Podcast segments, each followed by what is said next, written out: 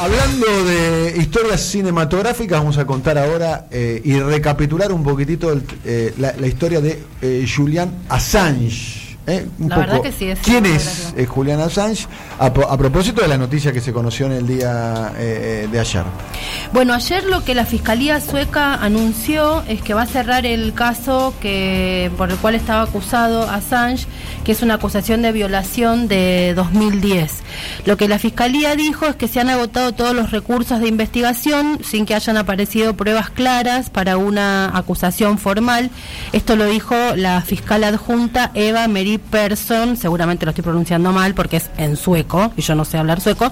Así que bueno, después de todos estos años de investigación eh, se llegó a esto, también hubo algunas eh, idas y vueltas respecto del testimonio de, de, quien lo acusó, los testigos, en fin, fue todo muy confuso porque aparte... Tan mal de salud Assange, ¿no? Esto es en el contexto claro, en el cual... Eso, esto pasó ayer, entonces lo que terminó sucediendo es que inmediatamente que se supo esto, la, el, el portal de Wikileaks, quien está a cargo ahora, el editor, eh, lo que dijo es, bueno, finalmente entonces podemos atender lo que está sucediendo con la causa que, según indican ellos, el propio Assange, es la que realmente preocupa o debería este, ocupar a la discusión y lo que sucede con, con Assange. Recordemos que en abril de este año fue que Assange fue expulsado de la Embajada de Ecuador en el Reino Unido, en Londres, y fue detenido.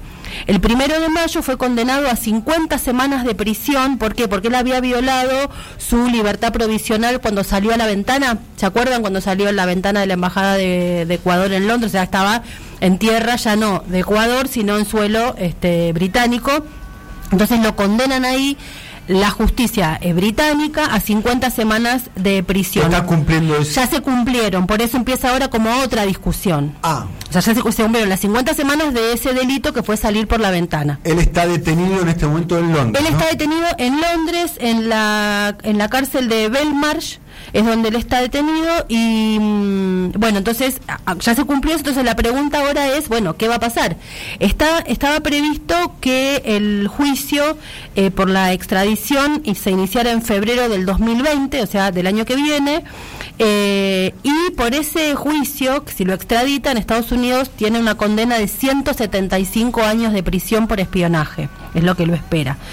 Eh, lo que hay, el, experto en tortura de las Naciones Unidas, hace poco, un señor que se llama Nils Melzer, eh, dijo que está muy preocupado por la situación de Assange. Hay una algo muy eh, muy bobo, si uno quiere, pero si lo pensás detenidamente, es el, gran problema. Assange está, lo peor que tiene en su salud es que hace siete años que no ve el sol. Pensemos que él estuvo encerrado desde el 2012 hasta el 2019 en una habitación acondicionada con un baño, tenía un gatito, eh, que era como su, su, contacto con la vida, más allá de los, las personas que lo rodeaban. Después terminaron filtrando imágenes, ¿no? En el interior. En el interior de, sí, sí, sí. Al interior eh, de, de, de, hecho, hubo, hubo, hubo, una situación ahí en su momento que Correa, ahora vamos a hacer una breve cronología, pero en su momento Correa denunció que había micrófonos en los lugares, micrófonos puestos por veremos quién, este, o, o, se sospecha, pero nunca se pudo decir finalmente. Y la cuestión es que los médicos lo que dicen es que él está hace siete años que no ve un, un minuto de sol. Entonces, imagínate lo que le pasa a la piel cuando todas esas vitaminas este, no, no, las tenés. Bueno, esto es una de las cosas que más preocupa. El, el, hace poco, el 21 de octubre, él estuvo compareciendo en la Corte de Magistrados de no tenía que presentarte en Webmister y no medio como que balbuceaba este no y solamente fue una cosa de rutina no tuvo que eh, decir su nombre su identidad como presentarse formalmente y no podía explicar no podía decir su nombre. Imaginemos un tipo la cabeza de Assange no que todo está en su cerebro y él en un momento dijo este no puedo pensar con claridad eh, con lo cual hay una situación ahí de tortura o física o psicológica o esta cuestión también de la salud, el tema de que no puede ver el, la luz del sol, eh, entonces está este, bastante enfermo. Si te parece, para iniciar una breve cronología, eh, escuchamos un audio de una entrevista que le hizo em, el canal RT Russia Today hace un tiempo ya, donde él explica muy brevemente, es el audio 6, Pato está por ahí, donde él explica qué es Wikileaks. Los ataques continúan. Todo esto comenzó en el 2010. El Pentágono dio una rueda de prensa pública de 40 minutos. Durante la rueda de prensa, esta organización nos demandó a nosotros y personalmente a mí que destruyéramos todos nuestros materiales publicados en relación al gobierno de Estados Unidos y también todo aquello que pensamos publicar en el futuro y que dejáramos de colaborar con los delatores del ejército estadounidense o de lo contrario, nos iban a obligar a hacerlo. A lo que nosotros respondimos que no, que no íbamos a hacerlo. Somos editores y hemos prometido a nuestras fuentes y a nuestro público publicar materiales con toda transparencia. El gobierno de Estados Unidos ha estado involucrado en una larga guerra contra Wikileaks que aún continúa. Esto comenzó como una investigación de todo el gobierno, incluyendo las 12 diferentes agencias estadounidenses, entre ellas la CIA ha sido públicamente declarada como el gran jurado contra Wikileaks, una investigación que continuará hasta el 23 de agosto. Bueno, esto es lo donde él presenta la situación, cuando él estaba, obviamente es una traducción simultánea, ¿no? Porque hablan, conversan en inglés. Em, en realidad, este es el momento como nuclear de la situación de Wikileaks y de Assange, que es en 2010, cuando se dan a conocer eh, dos paquetes de información. Por un lado, los 700.000 documentos donde se muestran lo que está haciendo Estados Unidos en la guerra de Afganistán y de Irak. Básicamente lo que al mundo los lo, hizo como espantar es unas imágenes que son un video que se ven desde un helicóptero Apache como em, disparan y matan en cosa de segundos, eh, creo que son 10 civiles este, que están ahí en Afganistán y entre ellos los periodistas de la agencia Reuters. Entonces imagínate para lo que es el mundo liberal, occidental y demás, que se vea en vivo y en directo como helicópteros de las Fuerzas Armadas este, estadounidenses matan a periodistas de una agencia Reuters encima, ¿no? O sea, es como todas las películas de Hollywood se terminan en ese segundo, donde muere la, verdad hollywoodense construida por Estados Unidos en el segundo en que se ve eso. Y por otro lado, como respuesta a esa situación, cuando viene el ataque de Estados Unidos, por eso, porque Estados Unidos lo que argumenta es no se puede dar a conocer información que puede dañar la seguridad del Estado de los Estados Unidos. Entonces, como respuesta a eso, Wikileaks lo que termina de, dar a conocer son los famosos cables del Departamento de Estado, de los que acá en la Argentina hemos hablado hasta el cansancio, y por otro lado, eh, donde se muestra también cómo es el trato de los detenidos en Guantánamo. O sea, son como esos, esos dos o tres paquetes de, de información donde con eso el mundo, uno lo tiene medio como incorporado y ya hasta me parece a mí que lo hemos como este, digerido tanto a través de las películas que nos parece como un rum rum permanente. Pero pensemos que esto hace nada más que nueve años. Hace nueve años no se hablaba de Guantánamo con la certeza con la que podemos hablar hoy porque no, no estaba esa documentación. Todos teníamos, sobre todo en América Latina, esta, esta fantasía de que era así, o un poco fantasía, un poco, pero datos verbales. Acá lo que hay es documentación, o sea, el mundo conoce la situación a partir de que se dio a conocer esto.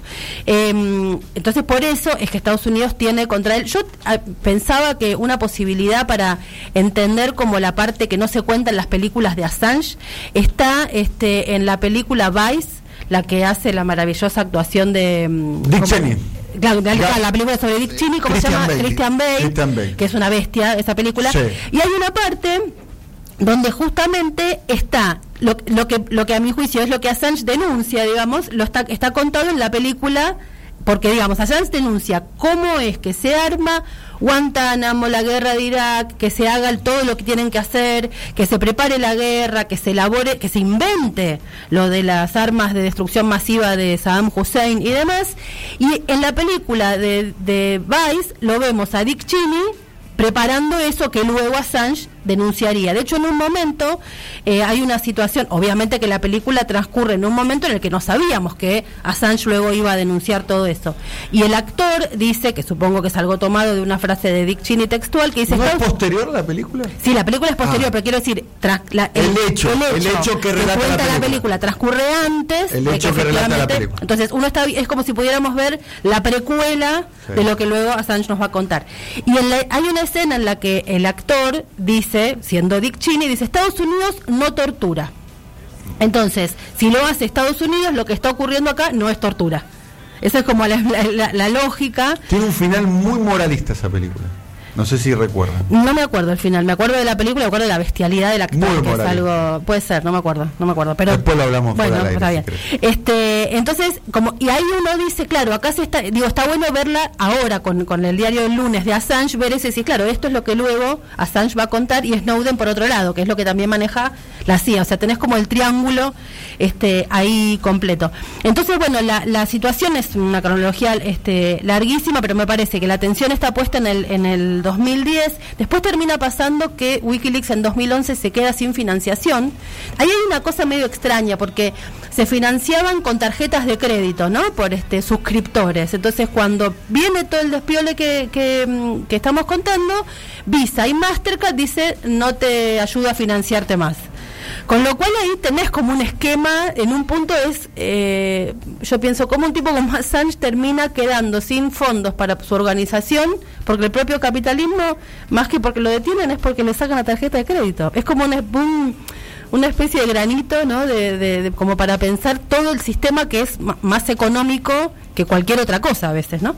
Em, bueno, entonces en el 2012 finalmente es cuando este él logra quedarse en la en la embajada de, de Y le Ecuador. la ciudadanía, ¿no? No, no llegan a otorgársela, pero este sí el asilo, no llegan porque el procedimiento se demora y finalmente cuando está por por salir es que Era uno de los argumentos que daba Rafael Correa, ¿no? Es un ciudadano ecuatoriano. Pero no tenía, sí, pero no llegó formalmente a terminarse el procedimiento o lo demoró Lenín Moreno después y se le, bueno, en fin, pero eso la cuestión es que él no llega a tener eso, a tener ese último papelito, digamos, entonces es cuando lo, lo toman, eh, lo detienen.